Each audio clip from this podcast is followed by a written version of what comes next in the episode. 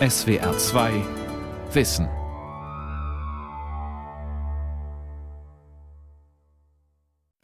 Ich bin Luis, ich bin zwölf Jahre alt und ich wohne in Bremen. Ich habe in dem Moment das Fußballspiel geguckt, das im Fernsehen lief. Und dann hat man auch die Bomben live gehört im Fernsehen, laut. Und dann hat der Moderator so langsam darauf angesprochen, dass es etwas gibt, was das Spiel überschattet. Während des Fußballspiels haben sie schon gesagt, dass es Tote gibt. Bis da, wo ich geguckt habe, waren es noch fünf Tote. Und in der Nacht kam ja noch der Anschlag im Bataclan. Und am Morgen wusste ich dann, was alles passiert war. Am 13. November 2015 findet in Paris eine Serie von Attentaten statt. Während eines Freundschaftsspiels zwischen der französischen und der deutschen Fußballnationalmannschaft sprengen sich drei Männer in die Luft und reißen andere mit in den Tod. Die Attentäter gehören der Terrororganisation Islamischer Staat an. Auch zwei Mädchen aus einer Schulklasse in Stutensee bei Karlsruhe können sich an diesen Tag noch gut erinnern. Amelie Ehrmann, zwölf, wir haben auch das Spiel angeguckt, aber bei dem Knall dachte ich, dass das irgendwie, also ich, mir war das gar nicht so bewusst. Ich dachte, dass das irgendwas halt an der Kamera ist oder so, wo das aufgenommen wurde. Und als wir es dann halt in Nachrichten erfahren haben, auch dass die Cafés und so, dass es da halt auch Anschläge gab, da war das schon ziemlich krass. Und das konnte man erst gar nicht so richtig glauben.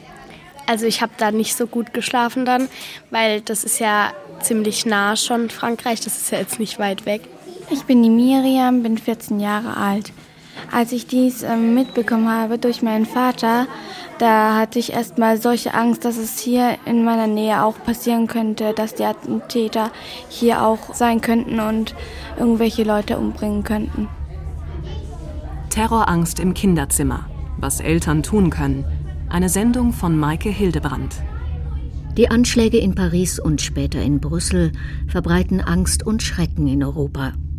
Auch in Deutschland werden Attentate des sogenannten Islamischen Staates befürchtet und es kommt zu Anschlägen in Ansbach, Würzburg, Essen und Hannover.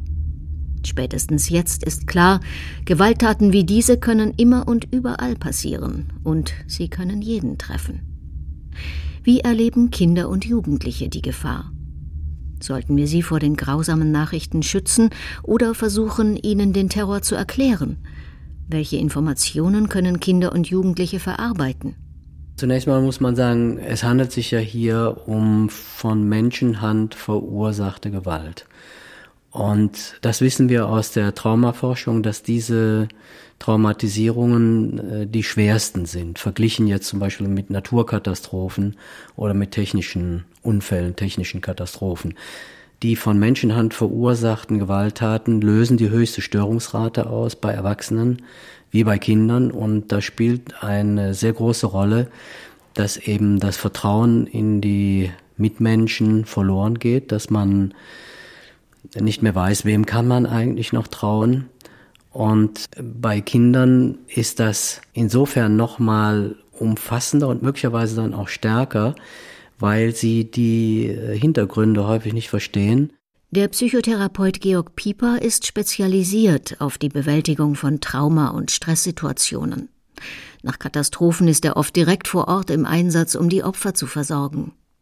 Er praktiziert in seiner Praxis im hessischen Gladenbach. Ein Erwachsener kann sich zusammenreimen, okay, da gibt es also jetzt diese politische Richtung, den Terrorismus, der äh, bestimmte Ziele erreichen will. Also man kann da so ein paar Dinge sich erklären, auch wenn es schwer verständlich ist, warum Menschen äh, andere Menschen äh, zerbomben.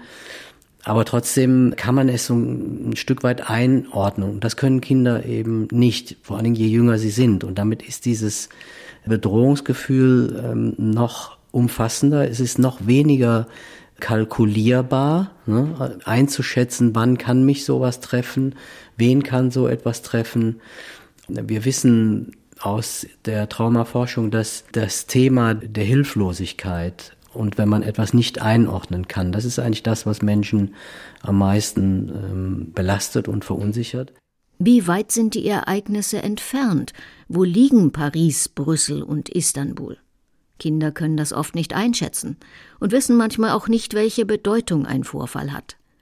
So ging es auch dieser Bremer Grundschülerin bei den Pariser Anschlägen. Ich bin Toni, ich bin zehn Jahre und Ich habe halt gerade Radio gehört.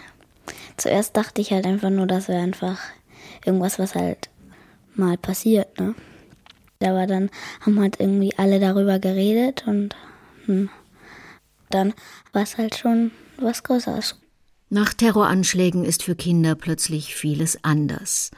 Die Erwachsenen sind aufgeregt und die Medien bringen pausenlos die entsprechenden Schreckensnachrichten.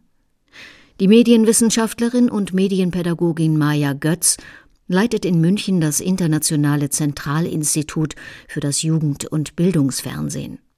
Sie erforscht die Fernseh- und Mediennutzung von Kindern und Jugendlichen.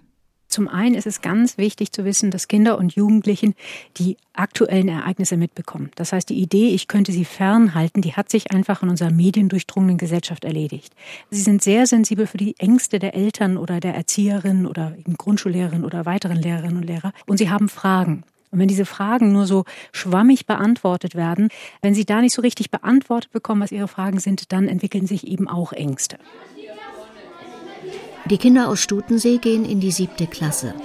Ihre Klassenlehrerin hat das Thema Terroranschläge im Unterricht aufgegriffen und mit ihnen darüber gesprochen. Mein Name ist Zita Nussbaumer Gieselbrecht. Ich bin hier an der Erich-Kästner Realschule Lehrerin in Deutsch und Kunst und unterrichte noch EWG, also Erdkunde, Wirtschaft und Gemeinschaftskunde.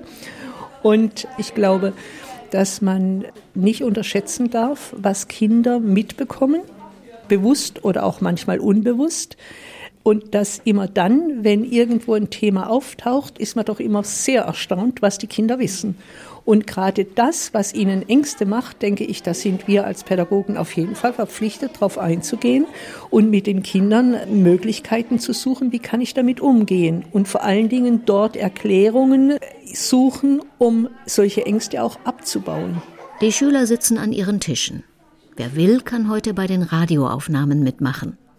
Viele Schüler melden sich zu Wort und wollen ihre Gedanken offen mitteilen. Ich bin die Jule und bin zwölf Jahre alt und ich habe noch nicht so viele Bilder gesehen, aber wenn ich welche gesehen habe, da war es so Wüste oder sowas in Syrien, glaube ich. Und dann waren da welche mit so ganz vielen Waffen. Und hat dir das Angst gemacht? Ja ein bisschen. Ich bin der Tom, bin 13 Jahre alt und ja, da hat man auch schon gedacht nach Paris, dass das da jetzt nicht mehr passiert, hoffentlich. Da hat man da halt schon irgendwie komisches Gefühl und denkt dann so, ja, was kommt jetzt als nächstes? Konntest du dir das da erklären, wieso Menschen so etwas tun?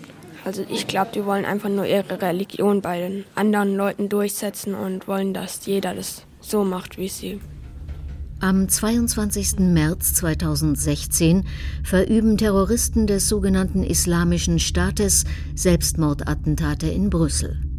Sie sprengen sich und andere am Flughafen und in der Innenstadt nahe den Gebäuden einiger EU-Behörden in die Luft. Ich bin Leander Eils und 13 Jahre alt.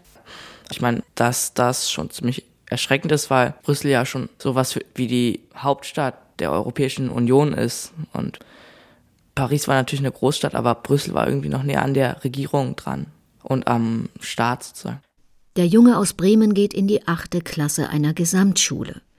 Seine Eltern, seine drei jüngeren Brüder und er waren auf der Fahrt in den Urlaub, als sie von den Anschlägen erfuhren. Ja, wir haben Radio gehört und dann kam das in den Nachrichten, dass da Bomben explodiert sind. Und habt ihr dann im Auto alle miteinander, habt ihr da so drüber gesprochen? Klar, unseren Eltern haben wir schon vorher viel diskutiert, auch über die anderen Anschläge, die Auswirkungen und so, auf die Auslandspolitik in Bezug auf zum Beispiel die Bombardierung bestimmter Staaten oder den Pakt mit der Türkei. Kannst du dir vorstellen, dass sowas vielleicht auch mal hier in Bremen passiert? Ein Anschlag? Nö, eigentlich nicht. Ich denke, dazu ist Bremen nicht bedeutend genug. Es gibt ja keine besonders großen Attraktionen, also sowas wie den Eiffelturm oder den Sitz der Europäischen Union oder so. Ich weiß nicht, ob das vielleicht komisch ist, aber ich habe davor eigentlich keine Angst jetzt. Die Familie von Leander lebt ohne Fernsehapparat. Aber ein Mädchen aus der Realschulklasse in Stutensee hat einen Fernsehbericht gesehen und damit eine üble Erfahrung gemacht. Ich bin Gina Ketterer und bin 13. Also meine Großeltern schauen sich abends immer Nachrichten an und da kriegt man das auch so im Allgemeinen immer mit. Aber direkt gucken tue ich eigentlich nicht, weil das bei mir eigentlich nur unnötige Panik auslöst. Am Morgen ist da auch mal was gekommen bei dem Brüsseler Attentat im Flughafen. Da hat jemand gefilmt, was da alles zu sehen war und das hat dann eigentlich auch schon wieder irgendwie Panik ausgelöst, weil die Bilder auch so schrecklich waren. Ja, also diese Bilder verfolgen mich schon etwas. Kannst du noch sagen, was du da gesehen hast? Also man hat halt eine Menge Rauch gesehen am Anfang, verletzte Leute, die in Blut auf dem Boden lagen und zusammengebrochene, äh, also Mauerstücke, halt ziemlich viel, was rumlag. Also da war ziemliches Chaos.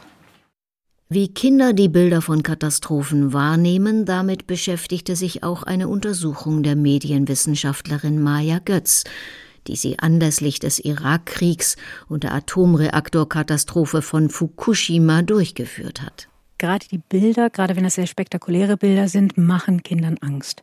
Wenn eine große Tsunamiwelle kommt, wenn man sieht, da ist irgendwas explodiert, wenn man Feuer sieht, vor allen Dingen, wenn man leidende Kinder sieht und sobald man irgendeine Verletzung sieht, ist das für Kinder ausgesprochen ängstigend. Also wenn ich ein wirklich verletztes, blutendes Kind habe, ist es für ein Kind fast nicht mehr zu ertragen, dieses Bild zu sehen. Dieses Bild nehmen sie dann auch sehr lange mit. Und Bilder von Katastrophen gibt es heute pausenlos auf allen Kanälen, im Fernsehen, im Internet und in den Zeitungen, sagt der Traumaexperte Georg Pieper. Das ist vom psychologischen her sowieso sehr schwierig, damit produktiv umzugehen. Bei vielen löst es ja so etwas aus, dass wir so kurz ich sag mal so angetriggert werden, also kurz beunruhigt werden und dann ist das Thema auch schon wieder vorbei. Und das ist vor allen Dingen auch für Kinder sehr relevant. Dieses kurze Antriggern und den Körper auch anheizen, also in einen sehr angespannten Zustand bringen. Auf eine gesunde Art und Weise könnte man das wieder runterregulieren, indem man sich ausgiebig genug dann auch mit dem Thema beschäftigt. Ne, bis man also dann vielleicht eine rationale Sichtweise darauf hat und sich mal wieder klar macht, es gibt diese Anschläge, aber zum Beispiel mit dem Auto auf der Autobahn fahren ist viel gefährlicher. Und die Chance da, einen tödlichen Unfall zu erleben, ist viel, viel größer, als die, einen terroristischen Anschlag zu erleben. Aber darüber muss man sich eine Weile mit dem Thema beschäftigen. Und durch diese Art der Berichterstattung, die ja immer oberflächlicher ist, also die immer mehr so ganz schnell die brandheißen Bilder bringen möchte und wenig Hintergrund aufzeigt, ne, die ist dazu eben gar nicht geeignet. Und äh, das steigert die Ängste und auch das Unvermögen, damit umgehen zu können. Wichtig ist, woher Kinder und Jugendliche ihr Wissen beziehen. Eltern sollten darauf achten, dass ihre Kinder verständliche Informationen bekommen und nur Bilder sehen, die sie verkraften können, empfiehlt Maja Götz wenn ich im Fernsehbereich bin, wenn es geht, ähm, bis etwa 10, 11, 12 Jahre Tagesschau erstmal nicht, sondern Kindernachrichten. Denn das Schöne ist zum Beispiel, wir haben in Deutschland Kindernachrichten-Logo, die das so erklären, dass Kinder keine Angst bekommen. Man kann also auch sehr gut nachweisen, Kinder, die Logo gesehen haben, die wissen besser Bescheid, die haben weniger Angst und können einfach die Situation viel besser einordnen, als Kinder, die es aus Erwachsenen-Nachrichten, vielleicht sogar RTL oder RTL 2 News gesehen haben oder die eben überhaupt nur aus Hörensagen das gehört haben. Ich bin der Lars, 13 Jahre alt und ich wollte mal sagen, die IS, die will nicht ihren Glauben durchsetzen, die sagen das nur als Ablenkung, weil sie wollen einfach nur die Welt beherrschen. Woher weißt du das? Ich habe das mal im Fernsehen gesehen, dass das so einer ist, der ist wieder von dem Glauben sozusagen zurückgetreten und hat es dann allen erzählt und wollte es halt in Schulen zum Beispiel sagen, dass sie nicht zur IS rüberwechseln sollen. Ich bin die Emily, bin zwölf Jahre alt. Man hat ja auch in den Medien mitgekriegt, dass unter den Flüchtlingen, die halt auch gekommen sind, auch ein Attentäter dabei war. Und da habe ich halt jetzt schon Angst, weil auch gerade zu uns nach Weingarten sind halt auch mehrere Flüchtlinge gekommen und ja auch hier an die Schule.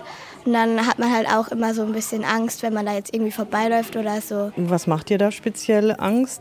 Gerade bei uns an der Schule hatten wir so ein paar Angebote für die Flüchtlinge, dass sie mit uns Sport machen und so.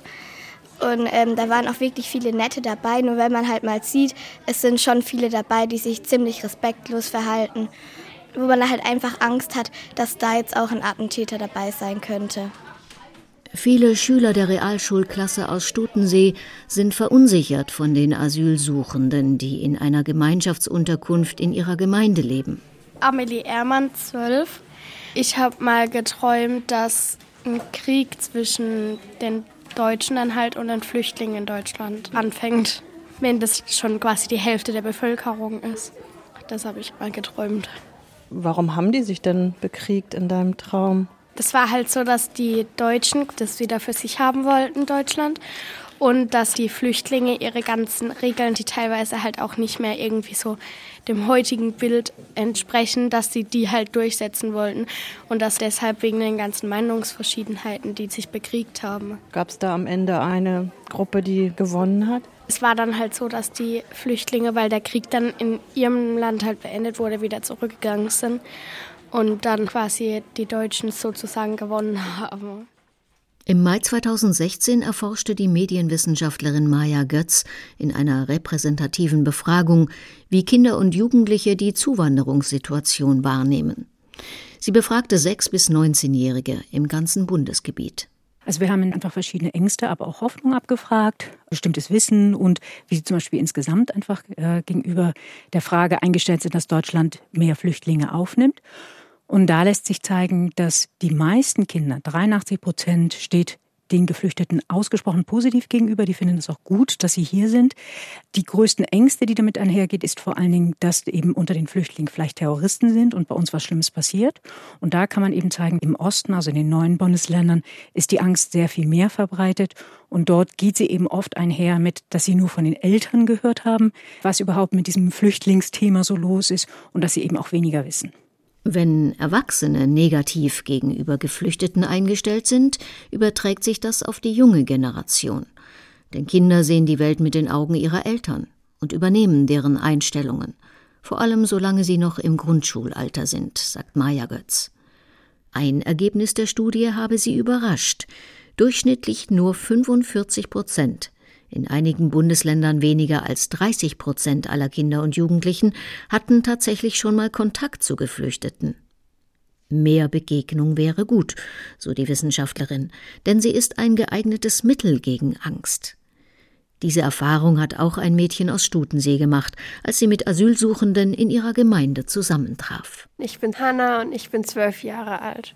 Um viele Leute macht man auch wirklich so einen Bogen rum, wenn man denkt, äh, die sehen jetzt irgendwie so aus, als ob sie irgendwas vorhätten. Aber bei mir war es einmal so, ich stand halt mit Krücken und habe auf meine Mutter gewartet, die mich abgeholt hat. Und als sie dann da war, und da sind auch so zwei Jugendliche auf mich zugekommen. Und da hatte ich schon ein bisschen Angst, was die jetzt wollen oder so. Aber dann waren die total freundlich und haben mich einfach nur gefragt, ob sie mir helfen können, die Autotür aufmachen und so. Und danach habe ich dann halt auch bemerkt, manchmal habe ich ein total anderes Bild von den Menschen, wie sie wirklich sind. Wenn Eltern merken, dass ihre Kinder ängstlich sind, sollten sie das Gespräch mit ihnen suchen, nachfragen, zuhören. Aber die Kinder nicht mit Erklärungen überfordern. Informationen zu geben ist grundsätzlich richtig, aber sie müssen altersgemäß sein und sich am Wissensstand der Kinder orientieren. Wenn man Kindern zum Beispiel erklärt, ja, es könnte sein, dass dort auch Terroristen unter diesen Geflüchteten sind, aber auch nicht mehr, als wir sonst im Land haben. Also dieses einfach einzuordnen, wie es ist, das hilft gerade für Grundschulkinder und natürlich erst recht für Jugend. Und dass wir dann auch genau mal nachrechnen, wie wahrscheinlich ist denn das, dass zum Beispiel ein Terroranschlag bei uns in unserem Dorf passiert. Für Kindergartenkinder hilft das nichts. Da ist es besser zu sagen, nein, das passiert bei uns hier nicht. Auch wenn ich weiß, es könnte eventuell passieren, aber dass ich da ganz klar Sicherheit gebe und dass ich die Kinder wirklich beruhige. Vorsicht, Räuber! K.O. Okay, Alter, ich hab dir einen Bauch gestochen. Drei Jungs in einem Bremer Schrebergarten sind mit Pistolen und Schwertern bewaffnet. Vierjährige Bente und die beiden siebenjährigen Luke und Thies kämpfen auf dem Rasen um Gerechtigkeit. Die beiden Guten treiben den einen Bösen in die Enge und letztlich in den Tod. Und jetzt von beiden Seiten schießen und stechen.